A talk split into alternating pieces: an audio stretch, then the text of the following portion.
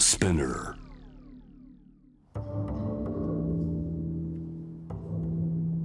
藤原信也新東京漂流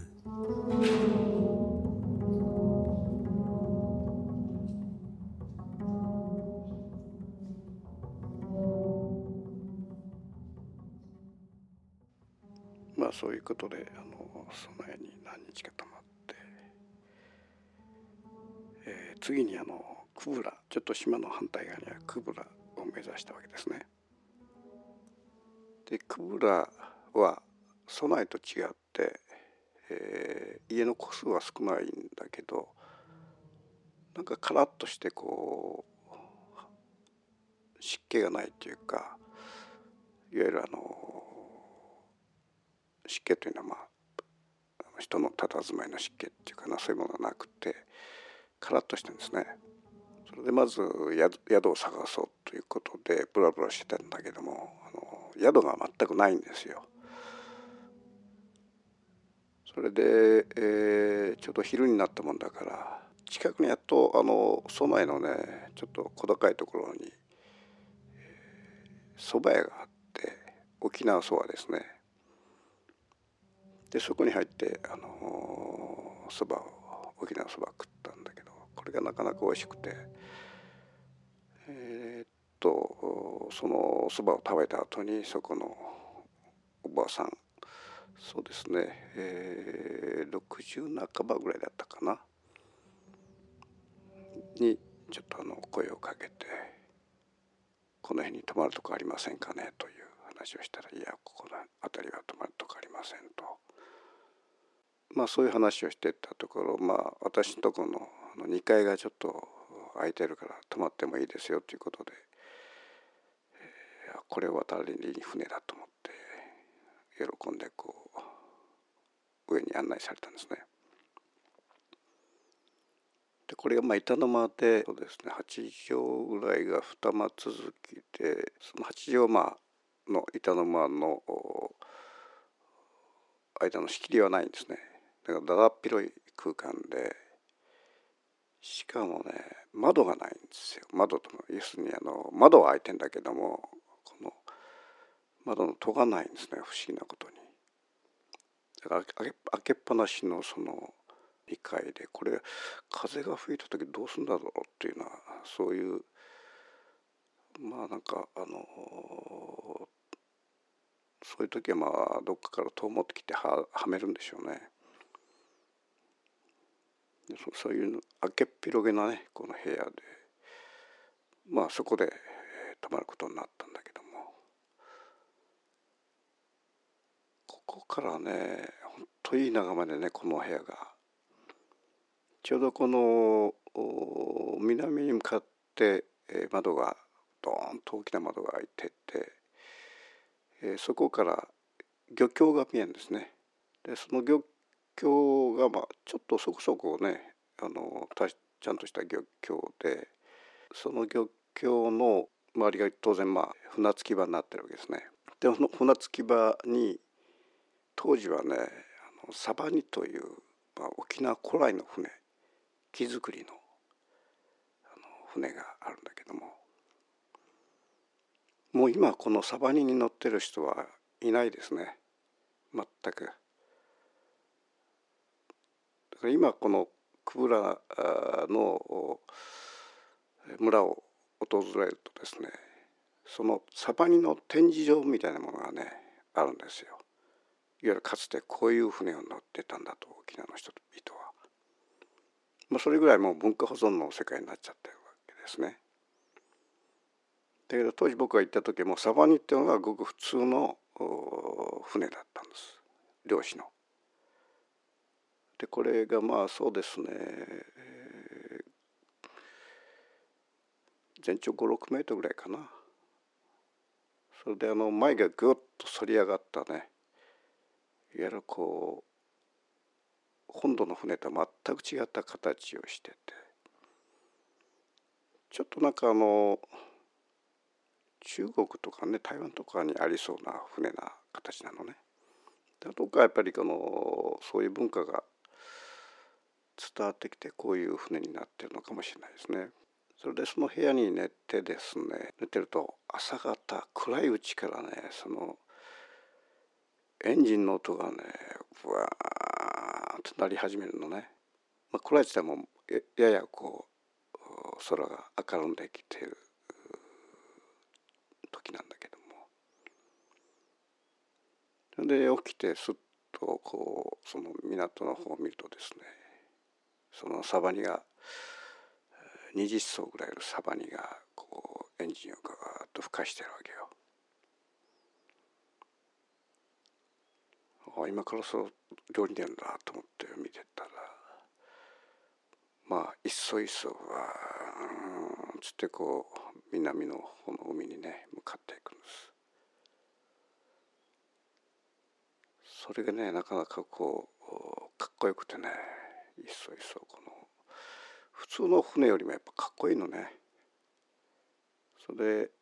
乗ってる人は一人です。一人でエンジンを操りながらガーッと出ていくいっそいっそでこの港からあ船が出終わるとすごく静かな世界がまたやってくるんだけどもそれでそうですねあのまあちょそれでからあのちょっとまたあの寝てまあ8時頃になって起きて窓からずっと南の海を見るとですね、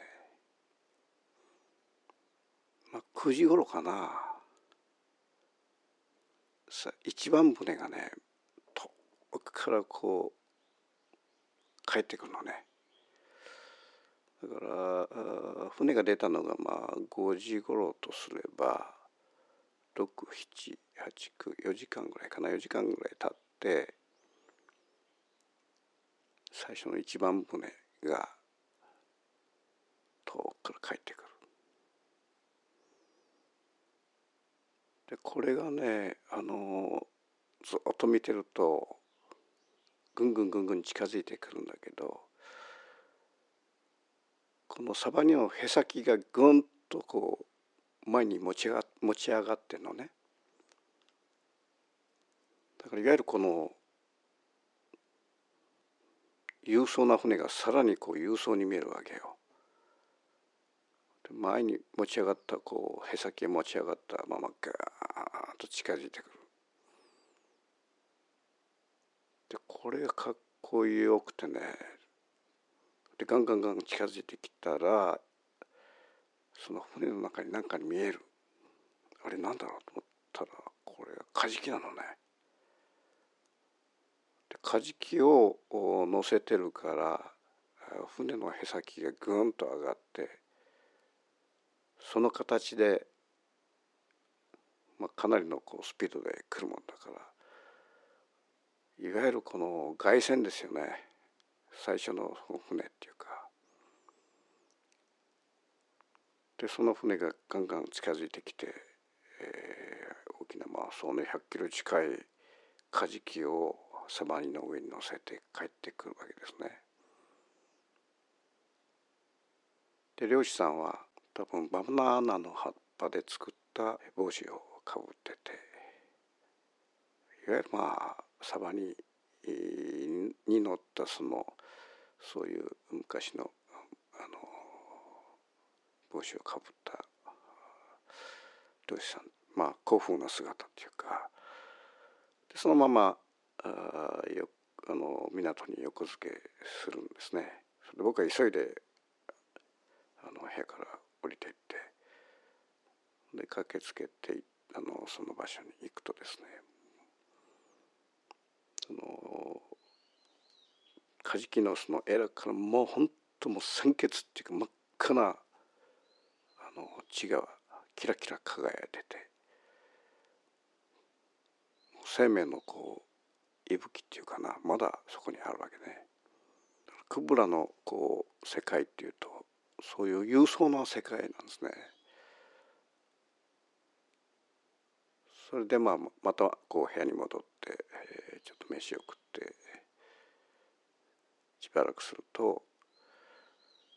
サバニが次から次に帰ってくるわけよね。その10時12時あたりまでね。そうするとこの海が太陽でキラキラキラキラ光った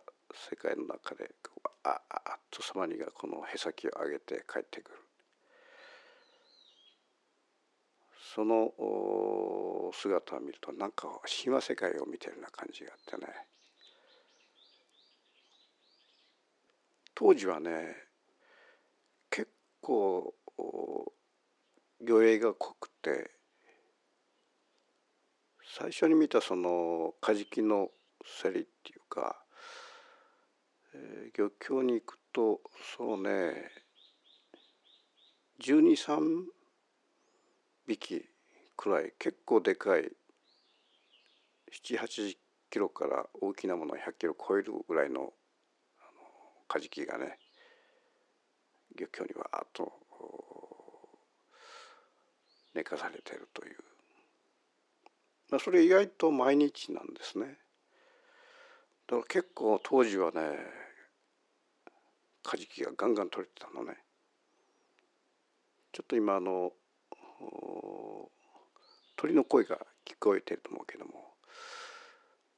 昨日あの備えの話をしたところでちょっと寝たんですねそれでまた朝の今6時半なんだけど起きて、えー、録音してるというそういう状況ですね。それでその最近はねもうこの魚影っていうのが薄くなってしまって何年か前だったかなあの天皇皇后陛下が与那国を訪れたことがあったんですけどもその時に久部良のその港漁協に案内している場面があってでその時にまああのカジキ漁こういうものが取れてますということであのカジキがそこに寝かされてたんだけどこれがねわずか30キロぐらいのカジキがね数匹だったんですよ。えー、こんな貧弱なと思って。当時のね100キロ級のやつが多い時は20匹ぐらいね寝かされてたからやっぱそのかつての海と今の海の違いっていうかな。これがその場面で如実に出てて。しかももうすでにそういうサバニの世界ではなくていわゆるあのプレジャー的なボートプレジャーっていうかなまあ普通のボート仕様のもので漁師さん出ていくという。まあ風景がすっかり変わり魚の取れ高もかなり変わってしまったという、まあ、そういう意味で僕が当時訪れた沖縄と今の沖縄では先週もお話ししたように空も雲も海もその色がねかなり変わったようにまあ魚影もだんだん変わってきてるわけですね。それでもう一つはですねこの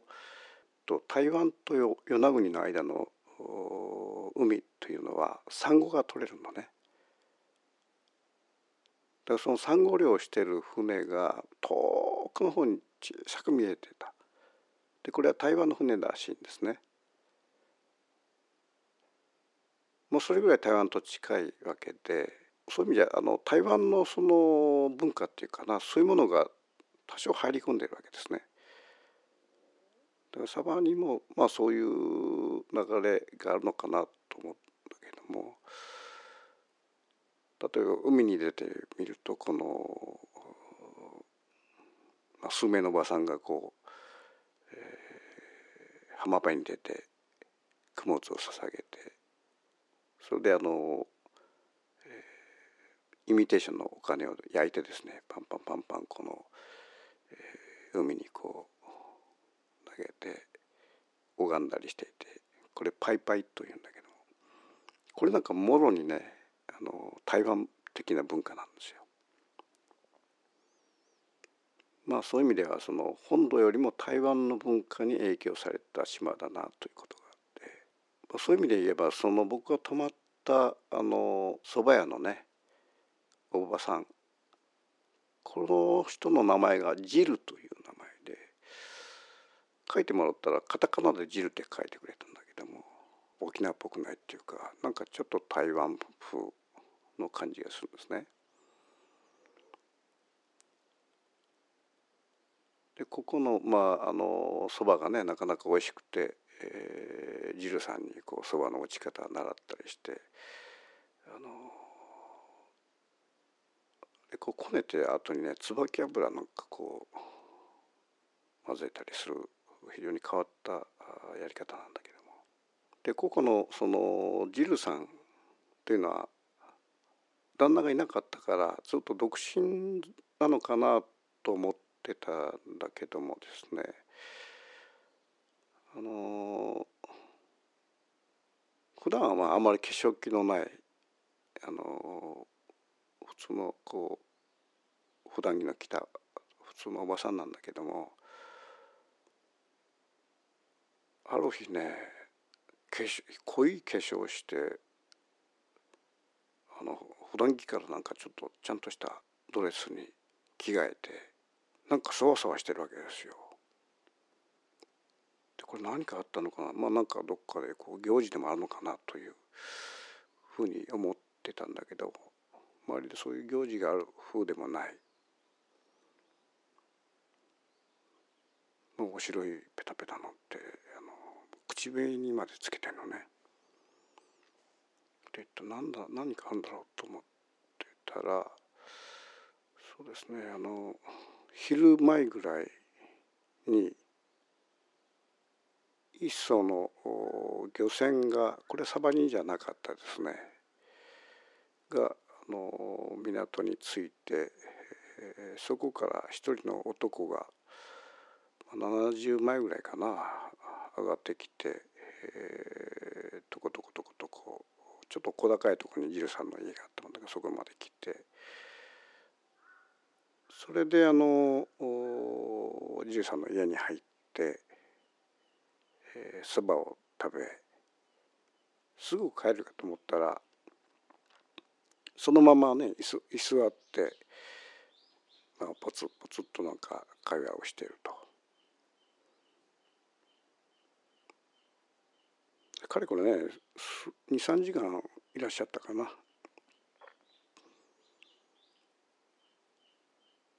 その男性はですね、まあ、色の黒い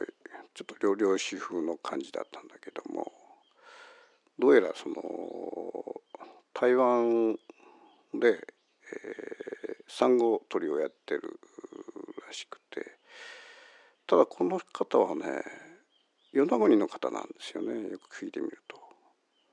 だけど台湾からサンゴの船に乗ってあのサンゴの漁をしていると。一体これはどういうことなんだろうなと思って、まあその数日後に「あの人はだ誰ですか?」みたいなことを聞いたらまあ、しばらくジルさんは何も言わなかったんだけどポツンと「あれ旦那よ」というのね自分の旦那だと。旦那がなんでここ住んでないのかなと思って、うん、ポツポツとなんか話をするんだけども。どうやらねあのその旦那はあの台湾で女性を作ってまあ半ばそちらに住んでるらしいんだな。それでまあ週に一度ぐらいですか。あのジルさんのとこにやってくると。で僕が最初にいらっしゃった時はまあ滞在がまあ数時間だったんだけどもまあ仲居する時もあるらしいのね。まあ、そういう意味ではこの沖縄のね酒島っていうのは男と女の世界なかなかこう奔放なところがあってあのその後もう僕は台湾を通いながらその沖縄の酒島の男と女の関係をいろんな形を見てんだけど面白いですよこれ。なんていうかなこう自由奔放っていうかまあそういう部分がねこの与那国の久保田の小さな村にもあってですね。それから1週間後ぐらいかな。またあの旦那がねやってくると。だからもう旦那がやってくる時はもう化粧はあっとしてこの服を着替えるからだいたいそわそわし始めて、えー、化粧をして、えー、服を着替える時は旦那が来るんだなっていうのが僕はそこに20日間ぐらいこう住んでたから大体そのパターンが分かってきてあこれまた旦那来るなっていう形で。まあそういうことが僕が滞在してる間に4回ぐらいあったのかな。旦那が来て、えーまあ、必ずそばを食って、まあ、そういう時は僕はねそこにいないようにその場からこう場所を空けて2階に行ったり外に散歩に行ったりしてましたけども。それでまあ2階にいる時は、しばらく旦那がいて、やがてまあ台湾まあ目かけっていうのかな彼女の台湾の方に帰るわけですけども。それでその旦那が2階から見てると旦那がこうなんかちょこっと言葉をかけて、えー、とことこ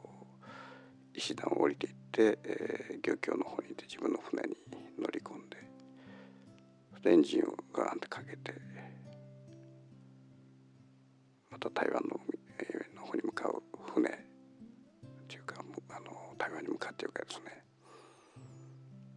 でその時ねふっと下見るとこのジルさんは出てきてないのね見送りしないのかなと思ったらしばらく船が走って、えー、小さくなり始めたところでジルさんは出てくるわけよ。で丘の上からじっとこうその船の遠ざかるのを見つめてるなんかあのこういう南のね小さな島の中でそういう男と女の複雑なね関係があって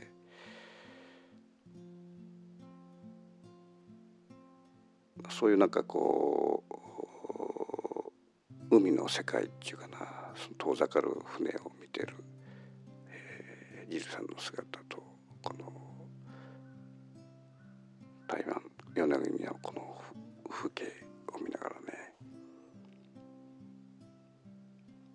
かそういう男と女のこう世界がねそういうところで見えるっていうのも、ま、なかなかまたこう、えー、海に一つのこのペソスを与えてるっていうかそういう、えー、海